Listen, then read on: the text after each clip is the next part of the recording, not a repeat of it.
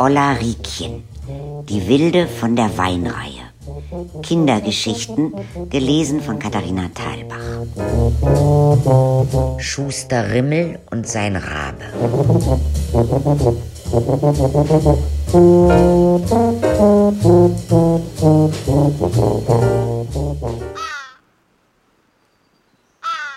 Der Schuster Rimmel hatte seine Werkstatt hinterm Friedhof. Er hatte einen Raben. Der konnte nicht fliegen, aber sprechen konnte der.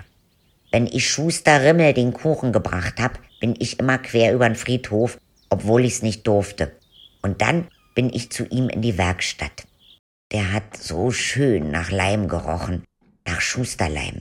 Der Rimmel hat Schuhe gemacht und Schuhe repariert. Auf seiner Schusterbank hatte er den Leisten zwischen den Knien. Da hat er Sohlen genagelt und geleimt. Und das hat immer so toll gerochen. Und dann hat er mir eine schwarze Nase gemacht und gesagt, jetzt gehst du nach Hause, Geppertchen, und lässt dich waschen. Jakob der Rabe konnte Hallo sagen und Jakob.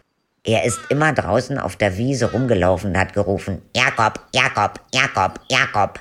Fliegen konnte er nicht mehr weil sie ihm ein Stück vom Flügel rausgezwickt hatten. Bei dem habe ich stundenlang sitzen können beim Rimmel.